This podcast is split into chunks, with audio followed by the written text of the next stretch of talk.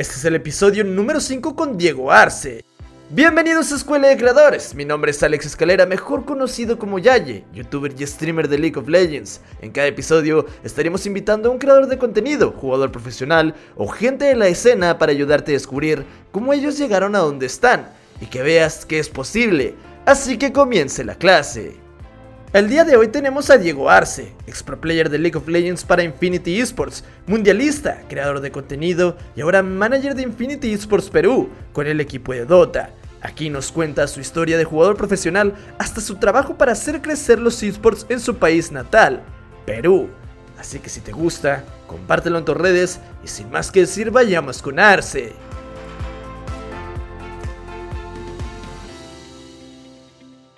¿Qué onda gente? ¿Cómo están? Bienvenidos a su podcast favorito, Escuela de Creadores, una vez más. El día de hoy estamos aquí con Arce. ¿Cómo estás, amigo? Hola, Yaye, mucho gusto y gracias por la invitación también.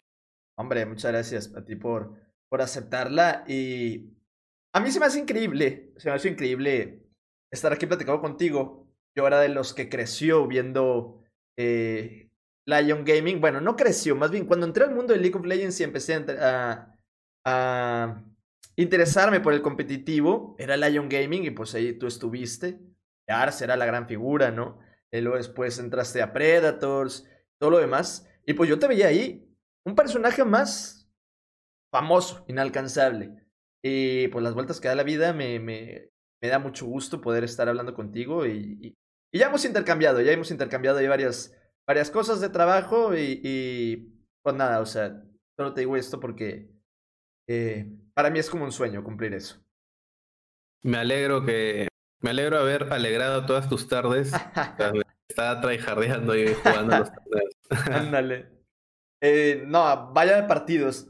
Pero a mí lo que se me hace muy interesante es que ahorita tú te retiraste del competitivo de League of Legends. Correcto, ahorita estoy oficialmente retirado.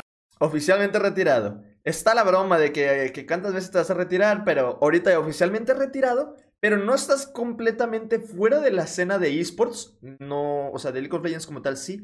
Ahorita estás en Dota 2. ¿Cómo fue sí, eso? Ha sido un cambio básicamente radical.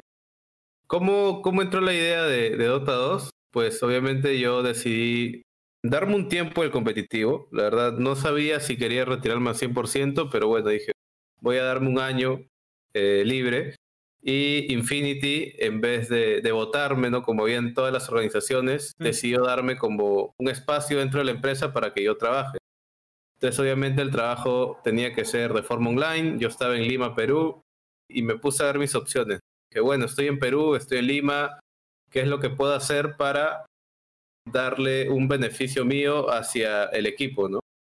Entonces, obviamente en Perú el juego del momento, el juego que todo el mundo está pendiente es Dota 2. League of Legends también hay un consumo, pero si lo comparas con la comunidad dotera que hay acá, que para mí, no sé si más adelante entraremos al fondo, es, es algo que solo pasa en Perú. O sea, Dota 2 existe nada más por Perú, ¿no? Por así decirlo. O sea, tienes audiencias, por ejemplo, de 30.000, 40.000 personas en un torneo X, cuando, por ejemplo, la liga, la, la liga latinoamericana de League of Legends llega a esos números cuando no tiene una final o Caray. ¿me entiendes? No semifinal, un partido súper grande, ¿no? Acá un partido común de un equipo famoso puede tener 30 mil, 40 mil espectadores en un solo stream, ¿no? Contando que son varios, varios. Es otra cosa de Dota, ¿no? Que la gente no sabe. En LOL solo puede transmitir la LLA, ¿no? Y bueno, también Azteca Esports que compra los derechos, pero en Dota cualquier persona puede streamear. ¿no? Entonces, si tú sumas la cantidad total de gente que está consumiendo, por ejemplo, tal partido, la verdad, si lo comparas, por ejemplo, con los números con LOL, te podría decir que es casi hasta el doble. Entonces, obviamente, después de todo eso, después de analizar un poco la escena, dije, wow, esto es demasiado grande, quiero entrar ahí con Infinity y eh, me junté con un amigo que era de Perú, un amigo del colegio que también estaba metido en la comunidad dotera y junto a él decidimos armar el plan Infinity Dota 2. Eso fue el año pasado, en abril. Me junté con él varias veces, empezamos a hablar con un montón de gente de la escena, tuvimos varias entrevistas, eh, armamos un roster, por así decirlo, competitivo, o por lo menos en papel era competitivo. Mm. Y, y nos lanzamos, ¿no? Le propusimos la, la, la, presentación Infinity, estuvimos hablando, presentándola, e Infinity dije, sí, ¿sabes qué? Me gusta, me gusta lo que has mostrado, y pum, nos aceptaron el proyecto. Entonces, si no me equivoco, desde abril del año pasado es que entramos a Dota 2 aquí en el Perú. Y ya por lo menos hoy por hoy, después de todas las rondas de inversión que se hicieron, después de un año de inversión casi, ya estamos en el top 8 de toda Latinoamérica. ¡Wow! Ya tenemos una, una gaming house oficial en Perú. Contamos ya con una GH funcional ahorita. Más bien, ahorita estamos pensando mudarnos a algo más privado para nosotros porque ahí como que compartimos una cosa así medio rara, pero ya estamos buscando abrirnos. Y nada, o sea, así fue más, más o menos que empezó la idea. O sea, básicamente fue por mí, ¿no? O sea, no es como que Infinity dijo, hey, ¿sabes qué? Quiero tener un equipo de Dota, ¿no? Fue más que todo que les presenté cómo era la escena de Dota 2, porque eso sí, o sea, no mucha gente conoce la escena, ¿no? Me he puesto que ni tú sabías. ni, ni tú sabías que movían tantos números. Entonces, Obviamente tuve que hacer un estudio detrás de esto que me demoré así como una semana, sin exagerar, entre entrevistas, gente de la comunidad, equipos, eh, fundadores de equipos grandes, ¿no? equipos peruanos. Y nada, así fue como empezamos y ahorita puedo decir con orgullo que ya estamos dentro de la Liga 1, como decir la LLA de Dota, ¿no? Prácticamente. Y acabamos de subir, subimos desde abajo, o sea, como desde LVP, por así decirlo. Y nada, ahorita ya estamos ahí. En abril comienza la segunda temporada y esperamos seguir manteniendo un buen nivel, ¿no? Nivel de todo el año. Ahí tú eres que como si fueras el manager, eres. No, no, o sea, no, eres el coach tiene su propio manager, también tiene su coach. Soy como el encargado del proyecto, ¿no? Por así decirlo. Vale. O sea, en un principio sí cumplía casi todos los roles. Pucha, era coach, manager, todo, o sea, literal, hacía todo en el equipo. Ya ahorita que el proyecto ha crecido poco a poco, se puede decir que ya tenemos nuestras áreas, por así decirlo. Ya contamos con psicóloga deportiva, por ejemplo. Contamos con un, coach que está con ellos 24/7. Eh, el manager no está ahorita por COVID, pero ya en la segunda temporada vamos a hacer que vaya a la casa con los chicos. Y también estamos pensando traer más adelante, ¿no? Tal vez un suplente, tal vez un analista para que apoye más al staff. Todo está por verse, pero por ahora eso es lo que, lo que es Infinity Dota 2. ¿no? Entonces tenemos manager, coach, a mí y los cinco players. Wow, eso es ya literal ya de lleno. Casi, casi el proyecto es para hacerlo parejo como, si, como el roster de League of Legends. Sí, o sea, a nivel no te podría... Es que es que es otro tema de Dota, ¿no? El, el tema de Dota es que la gente compite, por ejemplo, con... O sea, por ejemplo, ahorita el mejor equipo del Perú es un equipo que se llama Beast. Y es tan grande el Dota 2 en Perú, para que te das una idea, que Coast es una organización internacional de Estados Unidos que ha captado jugadores peruanos, para que no veas el nivel que hay. Es como que venga Cloud9 o TSM y se jale un roster de cinco peruanos para jugar. Una, cosa así, a, ese nivel, para que te das una idea. Y obviamente este equipo ha llegado al top 8 de nivel mundial. En el 2019, si no me equivoco, llegó al top 8 a nivel mundial. O sea, literal estás hablando con equipos como SKT, Fnatic, Team League, Cloud9. Los equipos reconocidos a nivel mundial, este equipo peruano pudo lograr inclusive vencerlos mucho. Por ejemplo, el Dota 2 es muy competitivo en Sudamérica, la verdad. O sea, te puedo decir que el nivel de te podría decir que es parejo, estamos a la par, o hasta te podría decir que algunos equipos son superiores al nivel de. Entonces, eh, es muy complicado, ¿no? Es muy complicado armar un equipo desde cero y, y lograr entrar a ese ecosistema. Yo lo logré porque capté un equipo que ya venía trabajando tres meses. Igual es muy poco, ¿no? Igual es muy poco, pero eh, después de tres meses que venían trabajando con buenos resultados, les presenté el proyecto, ellos todos juegan desde la casa. Eh, me, traje a esos chicos que todos son jóvenes, todos tienen 17, 18 años, estamos apostando por talento joven, como que estamos formando profesionales por alguna forma. Y les dimos las comunidades de la Gaming House, les dimos que todos estén entrenando como en un bootcamp y al final los resultados, los resultados vinieron, ¿no? O sea, gracias a Dios el proyecto funcionó llegamos a la LLA de Dota, por así decirlo. Y nada, esperemos que sigan los triunfos. Hay, lo que yo veo, y es algo, un patrón que estaba viendo cuando eh, me estaba preparando para, para el podcast. Es que eres un gran líder. La mera verdad, eres un gran líder. Desde. Eso se sabe desde. Desde que estabas en League of Legends. Parecía que tú eres el capitán. Me acuerdo escuchar mucho las voice coms, me gustaba bastante. El que más escuchaba eres tú. Igual cuando Infinity fue al, mundial. Eh, y es impresionante para mí porque, por ejemplo, en Predators, Infinity, eh, o cuando te retiraste y fuiste a la... A, o sea, empezaste ya otra vez de que a estudiar y luego fuiste campeón de... de campeón de ULOL. Todo eso. O sea, ¿cómo llevas a un equipo? O sea, ¿te consideras tú un líder como tal? Eh, en mis equipos que he tenido en League of Legends siempre he tratado de coger ese rol, sí. Eh, si me dices en Dota, por ejemplo, en un momento yo también traté de tener ese rol, ¿no? Pero ahí fue el error mío porque yo siento que el ambiente de Dota, para que los jugadores te respeten de alguna forma, tienes que tú demostrarle algo, ¿no? Y yo para ellos era un desconocido, ¿entiendes? O sea, te decía, sí, he viajado y todo, pero para ellos era cualquier, cualquier persona. Entonces no, no podía encontrar esa, ese liderato en ellos. Por eso es que también cogí este grupo que ya venía trabajando por tres, por tres, cuatro meses juntos, si no me equivoco.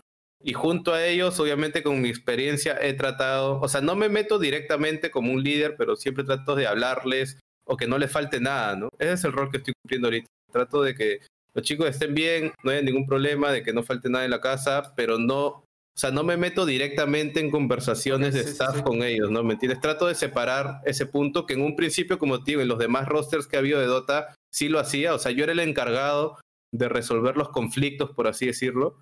Entonces, pero sentí que en general me ocasionó demasiado estrés, ¿no? Porque era como que tenía que ver todo el proyecto, tenía que ver la GH, tenía que hacer las compras, tenía que ver que no a nada. Entonces todo estaba en mí, ¿me entiendes?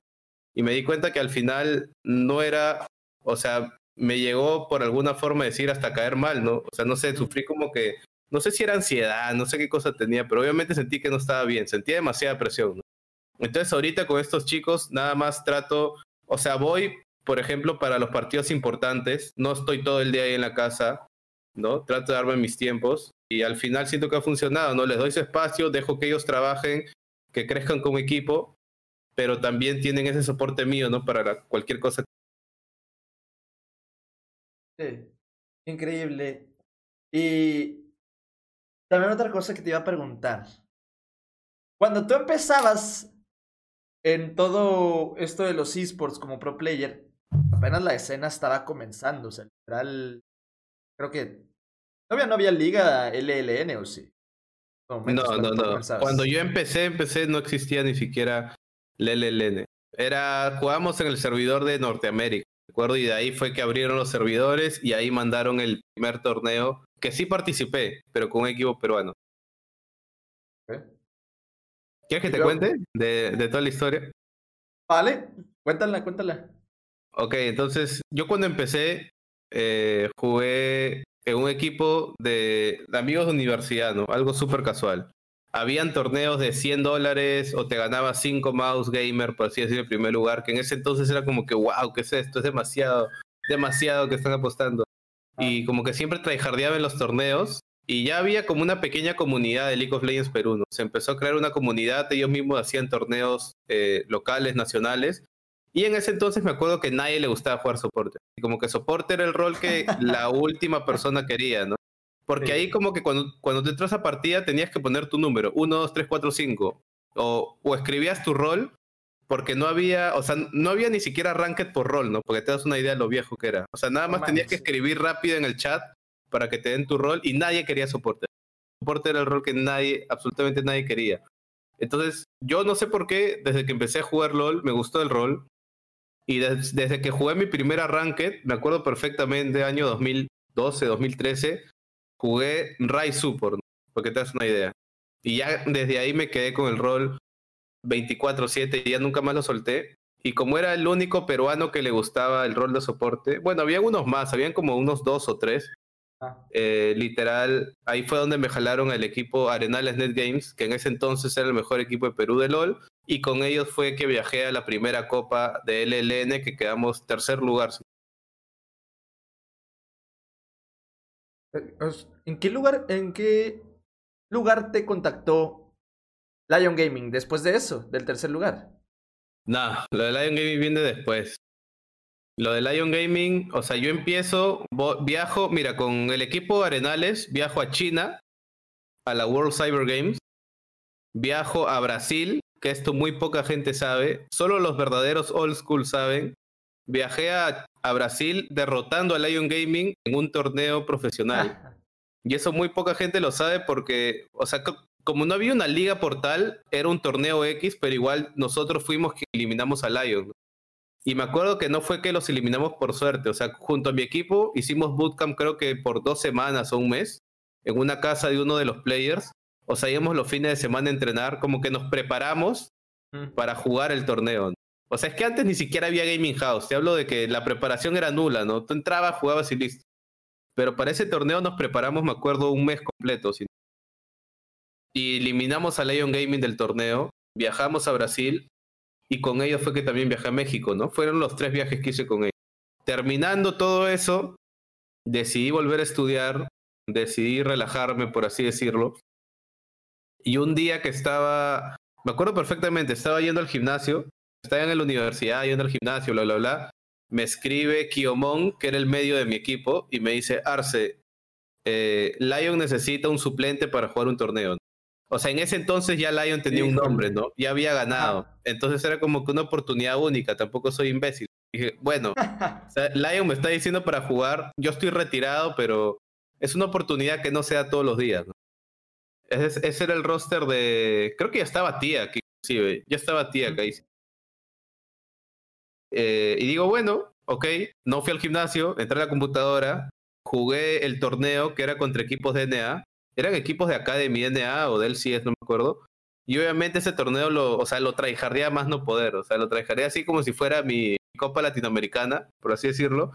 Y obviamente a los chicos les gustó cómo, les gustó cómo jugué, ¿no? Si no, no me hubieran dicho que me quede suplente. Me hubieran dicho ya, gracias y chao, pero me ofrecieron quedarme suplente, yo acepté pero como te digo, como era tan poco profesional ese ambiente, o sea, no era como que estaba en los entrenamientos o entrenaban todos los días. O sea, los, chicos jugaban dos veces a la semana y listo, ¿no? Eso era todo. O tres veces a la semana. Entonces, eh, yo sigo mi vida normal, ¿no? Como cualquier estudiante. Y para esto yo ya le había prometido a mi mamá que ya no iba a jugar, ¿no? le había dicho, mamá, sí, perdóname, ya ahora sí voy a dedicarme a los estudios. Eso fue antes de la propuesta de Lion, ¿no? Entonces sigo con mi vida normal, sigo jugando. ¿Qué vas a estudiar? Administración de empresas. Vale. Entonces sigo con mi vida normal, tranquilo, sin hacer nada, y viene, eh, vienen las ligas nacionales, ¿no? Chile, Argentina, era Chile, Argentina, Colombia y México, ¿no? Y el primer puesto de cada circuito eran como 17 mil dólares. Era, o sea, Riot, Riot empezó a tirar dinero porque obviamente querían entrar fuerte a la escena, querían hacer presencia el primer puesto, el primer puesto de, cada circuito eran 17 mil dólares, acuerdo. Y obviamente Lion clasificó, ¿no? Lion clasificó a esto. el primero fue en Chile, si no me equivoco. Eh, y no sé qué problema tuvo Ian. Ian que sigue jugando ahorita, ¿no? Hasta en el VP, que en ese entonces estaba en Lion. Dicen, eh, chicos, no puedo viajar, ¿no? No sé qué problema tuvo, un problema familiar X. La cosa es que no podía, no podía viajar él. Entonces llamaron a yo, que era el suplente, entre comillas, para que viaje con ellos. Y ahí fue que hicimos el cambio con Nersul ya de set. Y, o sea, para esto tú dirás, Arce, qué fácil, ¿por qué no, por qué no aceptaste rápidamente si son 17 mil dólares? Pero yo había prometido a mi familia que ya no iba a jugar, ¿no? Había hecho una promesa. ¿Cómo recibieron la noticia? No, obviamente no podía decir nada, pues. Entonces, pero pero, o sea, como te digo, tampoco era tonto, pues. Yo sabía que si viajaba, había muchas posibilidades de ganar, ¿no? Era Lion Game. O sea, había muchas chances de ganar. Entonces lo que hice fue, me acuerdo que le dije, mamá, me, estoy yendo de vacaciones con un amigo, una cosa así, le invité un floro, ¿no? O, no sé, le dije, me voy a su casa, la verdad que ni me acuerdo. La cosa es que prácticamente me escapé, me fui a Chile a jugar la Copa Latinoamericana, la ganamos, y cuando ganamos, ahí obviamente se dieron cuenta que tenía potencial y que por lo menos en ese entonces era mejor que jugar a Nersul ADC, ¿no? Y ahí fue donde ya me quedé en Lion por completo. Ganamos en Chile, ganamos en Colombia, en Argentina quedamos segundo lugar y en México, en México que era la gran final, eran 30 mil dólares México el primer lugar. Y ahí obviamente no había organización, no había nada, o sea, todo iba directamente para ti, ¿no? Para los players. Ajá, sí. Y, o sea, yo me acuerdo que después de cada final venía Riot, en ese entonces un, no sé quién estaba encargado, creo que era un español, venía y te daba tu fajo de billetes de, bueno, si eran 17 mil, para cada uno eran 3.400 dólares, y te los daba así en efectivo, ¿no?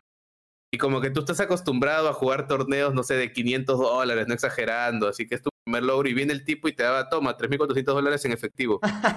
y me acuerdo que dormía con el dinero, o sea, en el, obviamente en el hotel, dormía con el dinero así a mi costado, ¿no? O sea, me lo ponía debajo de la pierna o debajo de mi espalda porque tenía miedo que se pierda o algo. Es que era demasiado dinero y yo nunca había visto tanto dinero frente a, frente a mí, ¿no? Era 3.400 dólares para un chico de 19 años, no 20 años, así. Así en cash, en cash. Y así fue la historia que entró a Lion Gaming. Y luego después de eso, eh, quisiste retomar los estudios nuevamente. No, después de eso, yo le dije, ahí creo que ya estaba Biblo, si no me equivoco. Le dije, hey, ¿sabes qué? Quiero, quiero darme un tiempo. Yo le dije, quiero darme un tiempo, necesito como que un break, me equivoco. Y él me dijo, no, ¿sabes? Ah, no, no miento, eso fue después. Fue. Ahí fue donde dije, sí, ok, ya lo logré, voy a volver a estudiar. Ahí fue, ya me acordé. Que me he retirado varias veces. Sí, lo parece dicen. Ya, ahí dije, ok, ¿sabes qué? Voy a volver a estudiar, perdonen, bla, bla, bla.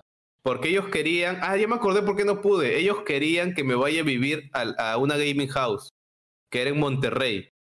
Y fui a la gaming house en Monterrey, estuve por un mes, un mes y medio, pero no me, o sea, no me sentí 100% listo. Dije, ah, no sé. Y, y, obviamente fui en enero, febrero, porque estaba en vacaciones, no había ningún problema. Y como que no, como no estaba tan seguro, dije, no, mejor me regreso.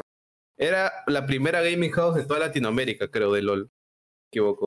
Y, y es lo, que, es lo que yo quiero ir. Por ejemplo, has contado esa historia y yo creo que la has contado varias veces y en varias entrevistas, pero nunca has contado el, el tu pensamiento en esos momentos.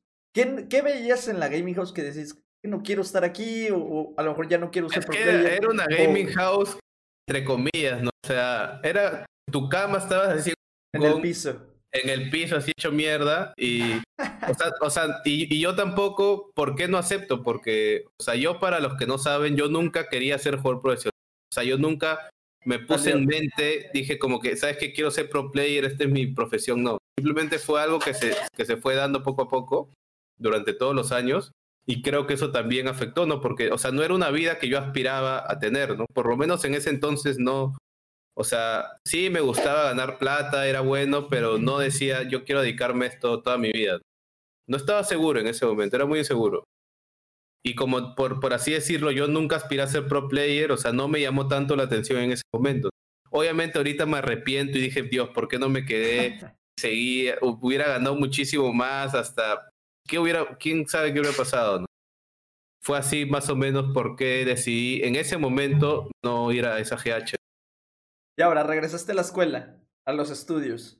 ¿No era un pensamiento de, de otra vez? Eh, no, porque es que, es que, escúchame, yo podía jugar desde Perú, ese era el tema, porque ahí, ¿Eh? o sea, Riot no te pedía que vivas en una gaming house presencial. Entonces, yo tranquilamente, ¿qué hice? Me llegué a Perú, armé un equipo que en ese entonces era el top 2 de Latinoamérica Norte. El primero era Lion, obviamente.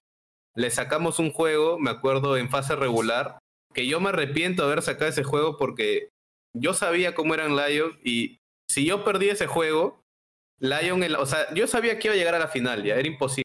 Inclusive Odi estaba en mi equipo, ¿no? Que en ese entonces ya estaba empezando su carrera Yo dije, y en ese entonces también yo era como que todo, era el coach, el manager y todo, o sea, hacía todo en el equipo, el shot caller, toda la mierda.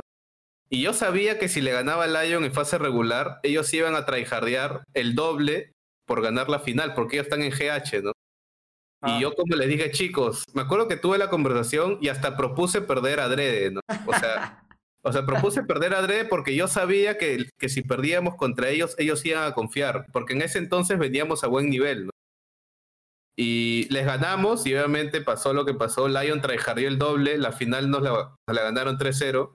Cuando empezamos ganando, ¿no? Ahí Seiya sí era un dios, la verdad. Seiya hizo mid gap durísimo. En la bot lo hicimos cagada, ¿no? O sea, en mi bot yo estaba bien, pero Seiya hizo mid gap así, by far, y no había nada que hacer, ¿no? Perdimos la final 3-0. Y después de eso fue cuando Lion vino y me dijo, putarse, sabes que eres muy bueno, queremos.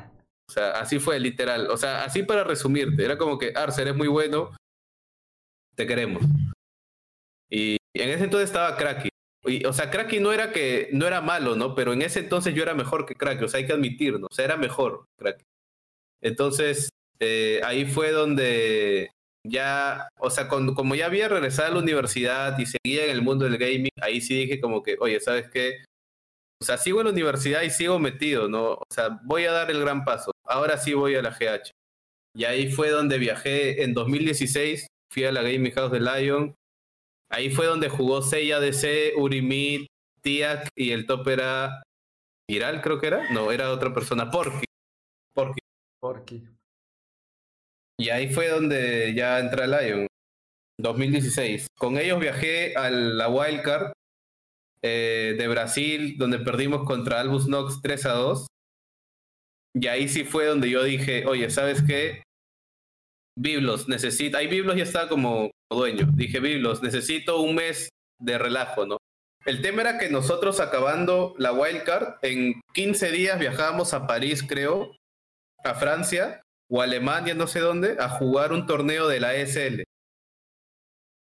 Tú dirás, puta, Arce, ¿cómo no vas a querer viajar y la mierda? Pero yo estaba cansado, pues, o sea, yo de verdad sentía que y, y, y, o sea, daba mi, mi 100% de mí, daba mi 100%. Entonces le dije, Biblos, necesito, necesito nada más descansar un tiempo, así que dame, dame dos meses, ¿no? De vacaciones. Y los no, ¿sabes qué? Imposible, que tenemos pendientes con las marcas y no sé qué. Y ahí fue donde me salí del Lion, ¿no? Pero fue por ese motivo, al fin. Fue por ese motivo. Y ahí es donde te arrepientes de que lo hubiera seguido. Sí, ahí se podría decir que me puedo... No, no me arrepentí, la verdad, porque al final regresé a estudiar y todo pasa por algo. ¿no? Mm. 2017 yo regreso a estudiar de nuevo. Todos dirán, darte ya cuántas a, veces. A, todo esto, espérate, a todo esto. ¿Has acabado la, la universidad? ¿Sí no, la acabaste? La dejé a sexto ciclo. sexto ciclo. Y, y, creo que ya no voy a estudiar. Bueno, la cosa es que regreso a estudiar y ahora sí dije, ok, todas las ganas del mundo, voy a estudiar, voy a estar tranquilo. Y pum, sale un LOL. Programa de universidades que te regala una beca para... Y la condición era que estés en un... O sea, tienes que estar en una universidad, ¿no? De la seleccionada. Y obviamente ahí, pues yo lo vi como una oportunidad de nuevo, ¿no? O sea, seguía, seguía estudiando y dije, hey, qué divertido, ahora puedo estudiar y a la vez estar haciendo lo que me gusta, ¿no? Compitiendo. Llega LOL, me acuerdo que hice un post rápido en las redes de la universidad, dije, ya, cinco challengers, no me importaba si quiénes eran, solo quería cinco challengers, ¿no? Entonces ahí encontré, no me acuerdo si eran challengers al 100%, pero va, los conocí un poco en la comunidad, hice el roster y con ellos salimos campeón de la ULOL. O sea, eran, eran como no sé si llegaba a mil universidades ya, pero eran como que cinco países, 300 universidades o más, no sé cuántas eran, la verdad. Era Argentina, Chile, Bolivia, Uruguay. Bolivia no sé si estaba, Argentina, Chile, Perú.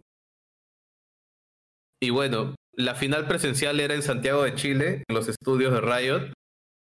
Y salimos campeones, ¿no? Como, o sea, como diría. Creo que ganamos 3-0 también, la final, la gran final.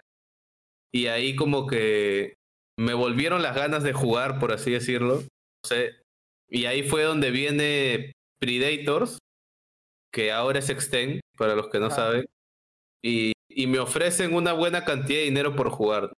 O sea, por ejemplo, el sueldo mínimo, ponte que en ese entonces era 5 mil dólares, ¿no? Imagínate. Y ellos vienen y me dicen, pucha, te doy 10 mil, el doble. Y era como que, uh, bueno. Dejo los estudios. Dejo los estudios.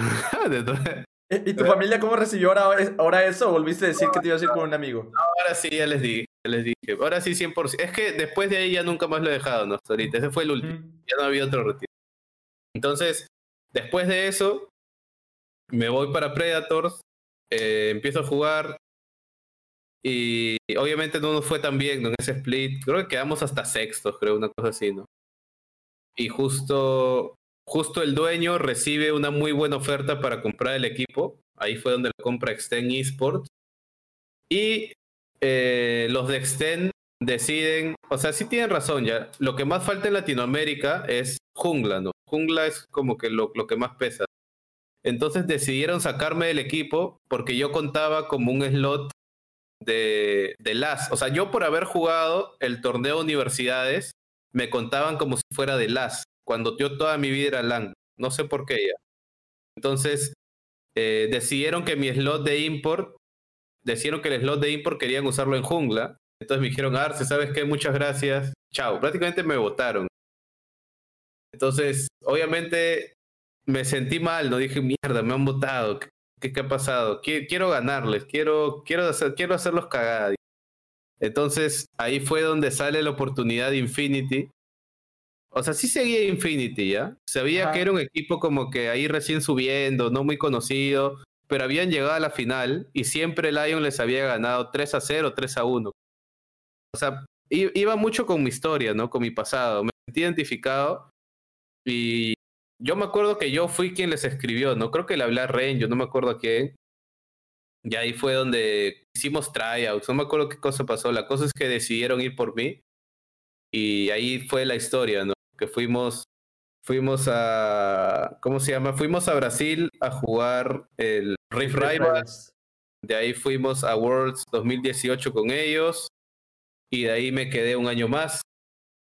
Eh, y nada, o sea, la verdad mi sueño cuando yo entré Infinity era ganarle, quería ganarle a Predators y a Lion Gaming. Lion Gaming, a pesar de que eran mis amigos, como yo era tan, o sea, yo era bastante competitivo en el juego a pesar de que eran mis amigos y todo yo quería ganarle, obviamente. Que ya habían ganado 10 veces, habían ganado 5 años seguidos, 10 veces consecutivas la Copa Latinoamericana Norte. 10 veces consecutivas. Y en Lonceaba, bueno, yo les había ganado antes, ¿no? Pero ese torneo no contó porque nadie se enteró que viajé a Brasil con el equipo peruano, nadie sabe. Solo tú que y algunos que... Los que escuchan el podcast y ya. Los, old school nada más conocen eso porque fue un torneo de 2013, te hablo. Entonces no está considerado. Entonces yo quería ganarle a Lion Gaming, quería ganarle a, a Predators o en ese entonces Extend. Entonces, el Infinity, tryhardé un montón, se lograron los objetivos, fuimos al mundial, ¿no? A dar una buena representación, que pudo ser mejor, pero bueno, eso lo que tuvo que pasar. ¿Y, cómo fue, la, cómo, fue la emoción, la emoción de ir al mundial? ¿Qué se siente No, no lo sientes, es el tema, no lo sientes.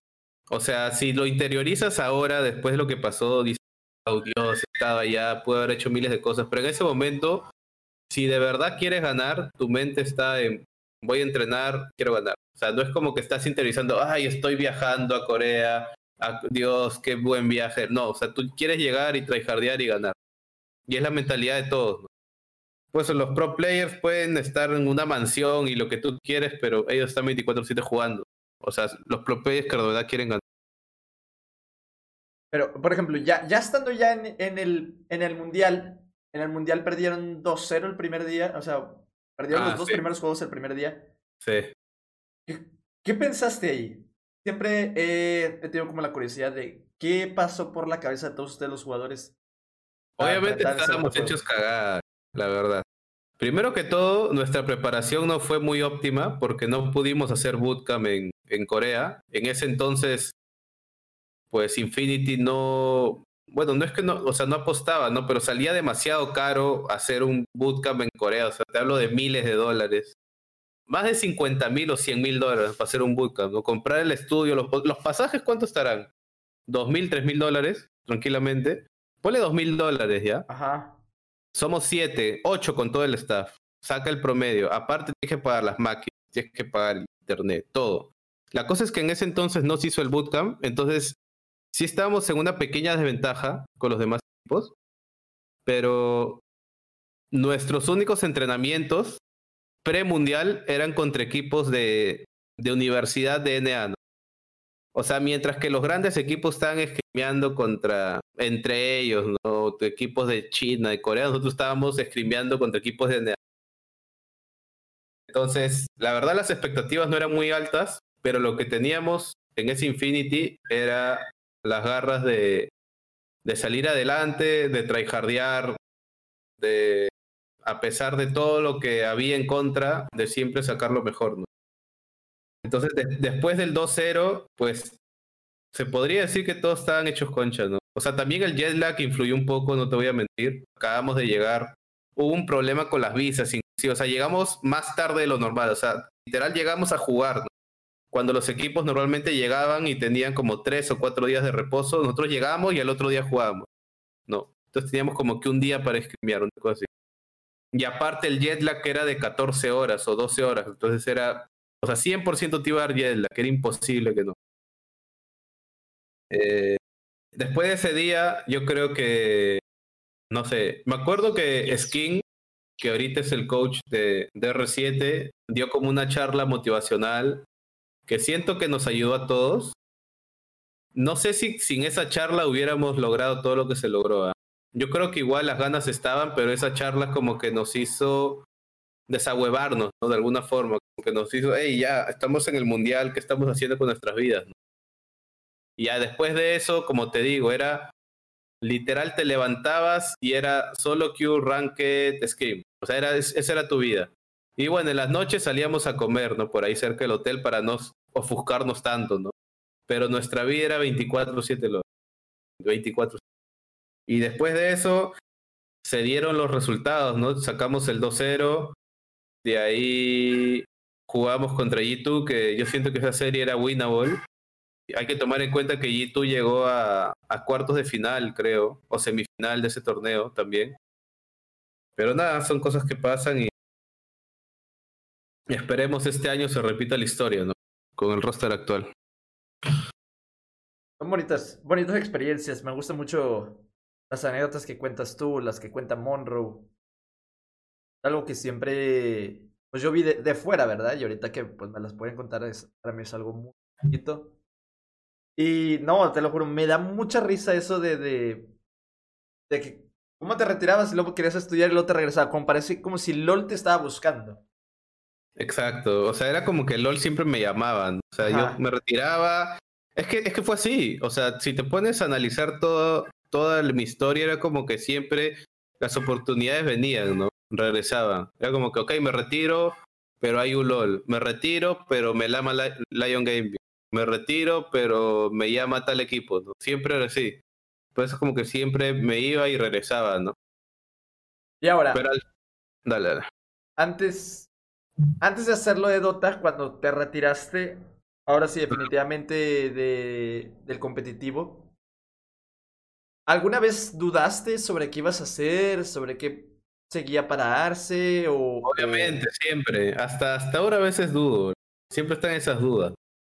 Cómo lo, cómo lo eh, manejas pues es que mira me retiré también porque cuando fui el 2018 al mundial me enteré que iba a ser papá no y era como que wow fuck es, es algo muy fuerte.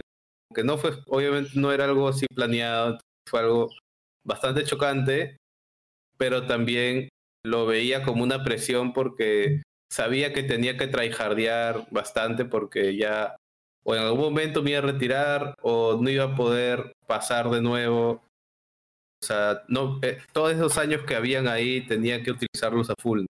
Porque mi hijo iba a nacer y obviamente sé que cuando nazca, lo más probable, o sea, vi de dos, ¿no? O que mi hijo viva donde yo juego, que es lo más difícil, ¿no? Porque es bastante complicada la vida de un pro player. No es como todos piensan que es bonito, que estás jugando todo el día. O sea, hay demasiada presión, demasiado tryhardeo. O sea, porque estás compitiendo contra gente que juega 24/7, tú siendo un papá. O sea, no es fácil. Esa era una, y la otra era que yo esté de afuera, ¿no? Pero al estar de afuera, como que es eso, ¿no? Tengo, no paso mucho tiempo con mi familia. Entonces estaba como que entre las dos. Y por eso es que 2018 eh, perdón, por eso es que en 2019 yo llegué tarde, ¿no? Al split, porque mi hijo, como que mi hijo estaba por nacer, estaba Choice y obviamente ahí también había un montón de presión y bla, bla, bla. Y bueno, cuando nació, estuve ahí con él unos días y de ahí me tenía que ir, ¿no? A jugar. Entonces era como que veo a mi hijo y era como que ya a los tres días tengo que irme a jugar, ¿no? Y a jugar un torneo competitivo. Entonces era, era demasiadas cosas, man. Era muy fuerte. Entonces por eso fue que decidí como que retirarme del competitivo, ¿no? Dije, bueno, ok. También los de Infinity siempre me estaban hablando, ¿no? Quería que trabaje con ellos y todo, entonces fue algo que también se dio, ¿no? Pero en un principio, cuando yo recién empecé a trabajar con ellos, era como que, ok, ¿qué mierda hago? No era como que, ¿qué hago? O sea, te juro que, y esto sí le voy a agradecer, hubieron como dos meses que en Infinity no hacía casi nada, la verdad. Porque ellos tampoco sabían muy bien qué rol darme. Y estaba como que, hubieron dos meses que ellos me pagaron y yo lo único que hacía era como que streamear y jugarlo. Ese era como que mi rol. O sea, no tenía un rol definido dentro del equipo. También fue por eso que después vi lo de Dota y bla, bla, bla. Pero en ese entonces sí estuve como dos meses así que Infinity me pagaba un sueldo y lo único que hacía era como que jugar LOL por si acaso, por si el roster le iba mal y tenía que regresar. Me acuerdo que eso sí era una, una condición. Y también era para subir contenido a redes, ¿no? Y que mueva la página de Infinity. O sea, te usaba los banners y todo. Era como un content creator de Infinity pero no tenía un rol definido, la verdad. Así estaba básicamente. Ya después con todo lo de Dota y eso, ya empecé a tener un rol más fijo de qué es lo que... Y ahorita pues ya, tú puedes decir, ya estoy más tranquilo, más fijo. Pues sí, es que, o sea, es literal, lo de Dota es casi como un equipo grande, es como decir un equipo de LOL, literal, es una gaming house, todo, o sea, tiene todas las necesidades que un equipo profesional ya estamos el top 8 de Latinoamérica. Los price pools de Dota son gigantes, ¿no? O sea, te hablo de que si llegas a un international, el último puesto son como 200 mil dólares, ¿no? O sea, es un price pool de 40 millones de dólares. Oh. Entonces, con, un international como que ya eres millonario, ¿no? Prácticamente. Wow. Y, y, la verdad, ahorita con el grupo de trabajo que tenemos, o sea, son chicos que vienen de la nada, o sea, no los conocía ni su mamá, una cosa así. No los conocía. A la justa lo conocía su amigo del barrio, ¿no? Son chicos así súper desconocidos. Y que, puedo decir que hoy por hoy ya, o sea, no estamos ganando de por sí. O sea, no te voy a decir somos el mejor equipo, pero ya nos estamos dando talla contra equipos internacionales con, que tienen años de experiencia, ¿no? Y hay jugadores dentro del team que tienen un año compitiendo, un año jugando competitivo. Y van contra gente que tienen 10 o 13 años compitiendo. O sea, es una cosa abismal. Entonces ahorita las cosas van bien, ¿no? Por lo menos. Qué bueno. Me da mucho gusto escucharlo. Te digo, yo creo que va a haber varios que escuchen el, el podcast. Varios, a lo mejor de, de mi comunidad, de la comunidad de Infinity, o, o, que vengan llegando por, por escuchar los demás podcasts, que quieren ser pro players. Yo creo que habrá varios. Muchos tienen el sueño de eso. ¿Tú qué les recomendarías a ellos? Yo sé que a lo mejor no era tu, tu meta principal, tú no te veías haciéndolo, pero terminaste haciéndolo. Pero ¿qué les dirías a ellos? ¿Qué recomendarías? a todos los a todos los pro players o gente que aspiren a hacerlo, primero que todo tienen que entender que no es un trabajo fácil. Te lo digo como experiencia. O sea, yo para lograr llegar a estar donde estoy tuve que pasar miles de cosas. O sea, ya les conté mi historia. O sea, miles de cosas y lo que yo tenía bueno es que era bueno en el juego, ¿no? O sea, hay que admitirlo. Hay gente que nace con un don, no sé si es un don ya, pero por ejemplo, yo empecé a jugar a la par con mi primo. Yo jugaba con mi primo, full, full, jugamos las mismas horas, al mismo tiempo. Hasta él a veces le metía más tiempo. Yo terminé siendo Challenger, él terminó siendo, creo que oro, ¿no? Recién ahora último, por COVID, llegó a Diamante porque tuve que bustearlo. Creo que hasta hice un tweet y todo, pero, o sea, nunca había llegado a Diamante. Y el tipo jugaba hasta más que yo, ¿no? Entonces, ¿cómo explicas eso? Si jugábamos al mismo tiempo, las mismas horas. Simplemente porque a mí se me hacía más fácil el juego que a otras personas. Y eso también tiene que haber gente que tiene que entender. Esto significa que los que...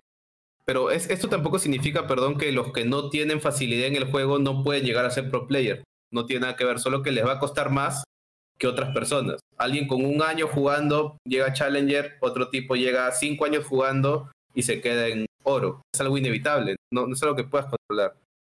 Eh, es, es un trabajo que necesitas mucho esfuerzo, mucha dedicación, mucho trabajardeo. Tienes que dedicarle muchas horas de tu vida, ¿no? Que puedes estar haciendo miles de cosas, las gastas ahí por mejorar, entrenar. Entonces, desde mi punto de vista, yo lo veo que, o sea, no se pongan de meta así 100% que ser pro players. O sea, sí jueguen sus tiempos, traten de organizarse bien. Dedíquenle una buena parte de su tiempo a jugar, ¿no? probar para ver cómo les va, pero no toda su vida, ¿no? Porque ahí creo que, por lo menos para mí es el problema, ¿no? Hay gente como que le mete toda su vida, dos años de su vida full a ser pro player y no llegan a nada y al final, wow, perdí dos años de vida. Por... Entonces yo creo que lo que pueden hacer es, traten de organizarse muy bien sus tiempos, les va a costar, pero sí lo pueden hacer, no es imposible. Métanle X cantidad de horas a jugar y ahí a la par estudien o trabajen o hagan lo que tienen que hacer y si ven que de verdad tienen esa chance de ser buenos, o sea, de verdad ser top 10 challenge, o de verdad estás jugando contra gente muy buena y ves que de verdad tienes lo necesario para esto, ahí sí te diría, ahí sabes qué, lánzate, lánzate unos seis meses, una temporada y ves. Obviamente dependiendo de, también si puedes hacerlo, ¿no? Porque si te vas a lanzar pero en esos seis meses, por ejemplo, que le vas a dedicar, no vas a ganar ni un sol, tú tienes un trabajo diario y lo vas a dejar todo por el juego, tampoco te digo eso. O sea, obviamente trata de encontrar un balance y si te da la oportunidad, te aprovecha. Yo te digo, a mí me dieron la oportunidad, pero de verdad lo aproveché al máximo y siempre, o sea, siempre que trataba de jugar o algo, siempre aspiraba como que a ganar, ¿no? O sea, cualquier cosa que sea menos que entrada para mí. Mm. Y eso. Preguntas obligadas. Preguntas obligadas de todos los que han pasado por aquí del podcast. Si tuvieras una máquina del tiempo para viajar al pasado, a cambiar algo, ¿qué cambiarías y por qué? Máquina del tiempo del juego, me imagino. No, no, no, o sea, de la vida. Si tuvieras una máquina del tiempo para cambiar algo en tu vida, ¿qué, qué harías? A lo mejor si le dedicarías más a los estudios o lo que ya dijiste de Lion Gaming.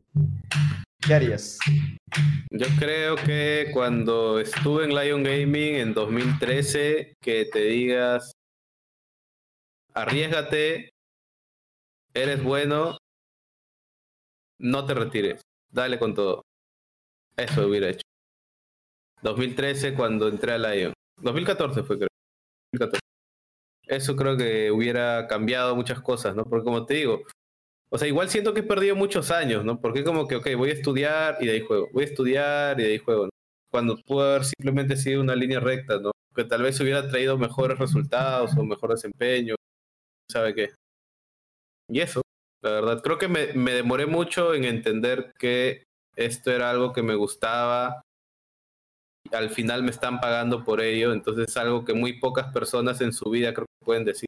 Muy y hasta ahora, como que hasta ahora no me lo creo, ¿no? Okay, estoy viendo League of Legends o tengo que dedicarme a ver una gaming house, pero es algo como que, o sea, me gusta hacerlo. o sea, es algo que no digo que he nacido para esto, pero me están pagando por algo que me gusta hacer, ¿no? Casi un sueño de cualquier persona. Sí, yo, yo creo que ese es el sueño. Yo, por ejemplo, puedo decir, me pagan por hacer videos. Que no es fácil tampoco. Es mucha constancia, dedicación y muchas horas, pero es lo que me gusta y lo estoy disfrutando bastante. Tres enseñanzas de vida que darías, tres cosas que hayas aprendido a lo largo de tu vida, todo esto. Eso, aprovecha las oportunidades, no tengas una mentalidad mediocre. Si vas a hacer algo, trata de hacerlo lo mejor posible. O sea, no lo hagas a media, como yo digo. Y Ah, cierto. Desde un principio también, creo que desde que empecé a ganar dinero, que no lo utilicen en estupidez. O sea, porque obviamente toda mi vida he gastado, como te digo, tenía 19 años y tenía un fajo de billetes de 3.400 dólares. Obviamente lo he gastado en estupideces.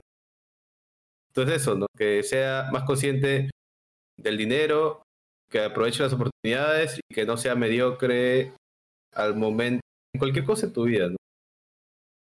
trates de dar lo mejor y tener los mejores resultados. No, pues muchas gracias, Arce, por, por prestarte, por prestarte tu tiempo en el, en el podcast y la verdad es que... ¿Cuánto tiempo, cuánto tiempo vamos? 50 minutos. Cuenta, bien. No, no lo sentía, la verdad. Se pasó, se pasó volada, pero... ¿De qué no, te digo, muchísimas gracias por, por, por hablar, porque tienes buena historia, una muy, muy buena historia y, y, como te digo... Faltan cosas, faltan, faltan historias, pero ya... para, para otro, ¿eh? Para otro, que hay que armarlo, hay que que se arme y ya cuando haya más capítulos, más invitados, armamos un podcast con Arce número 2. A ver, a ver qué nos puedes contar.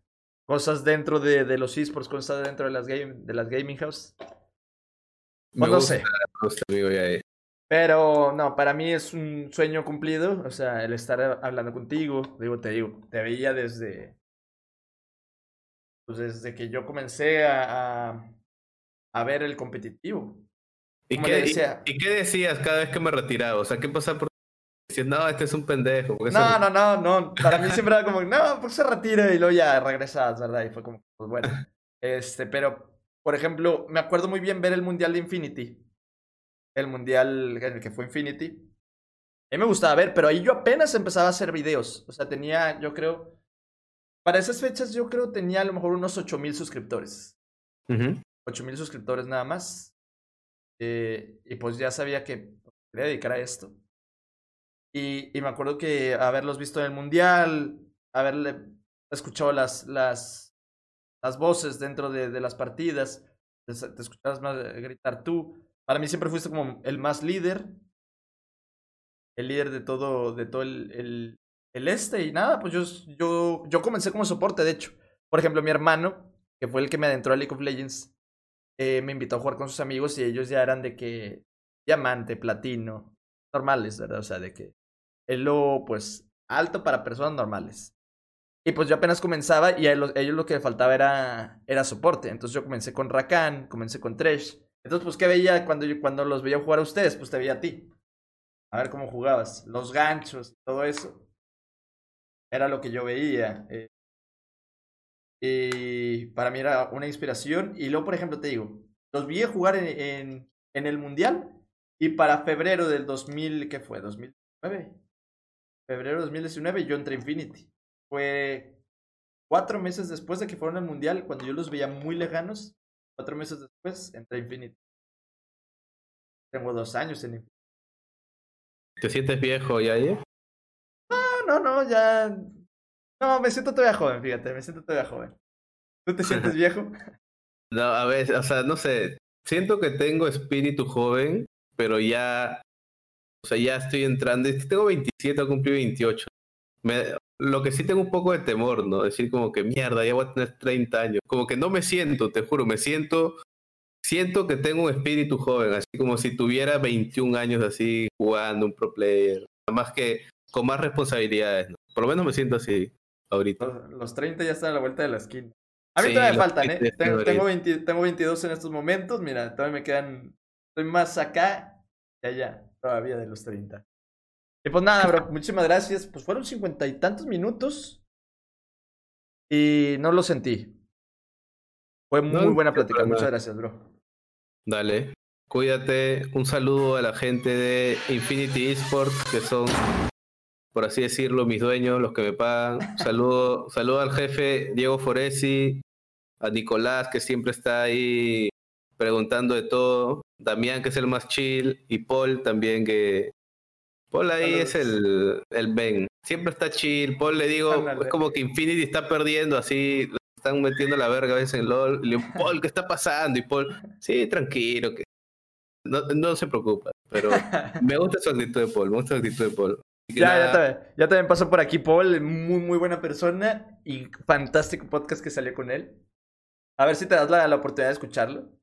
Dale, voy a verlo y espero que sigan los éxitos con tu podcast, espero que todos los proyectos que haga también vayan bien y espero que tu canal... ¿Cuántos suscriptores tienes en YouTube ya? 123 mil. A la mierda. Yo cuando entraste a Infinity tenías como... No tenías nada, tenías como cuántos... 30, ¿no? No, 10 mil, 11 mil. 10 mil, ya ves. Así que sigues creciendo. Que sigan los éxitos, amigo Yaye. Y nada, un gusto haber estado aquí. Hombre, bro, muchas gracias. Entonces, gente, me despido y nos vemos hasta el siguiente podcast.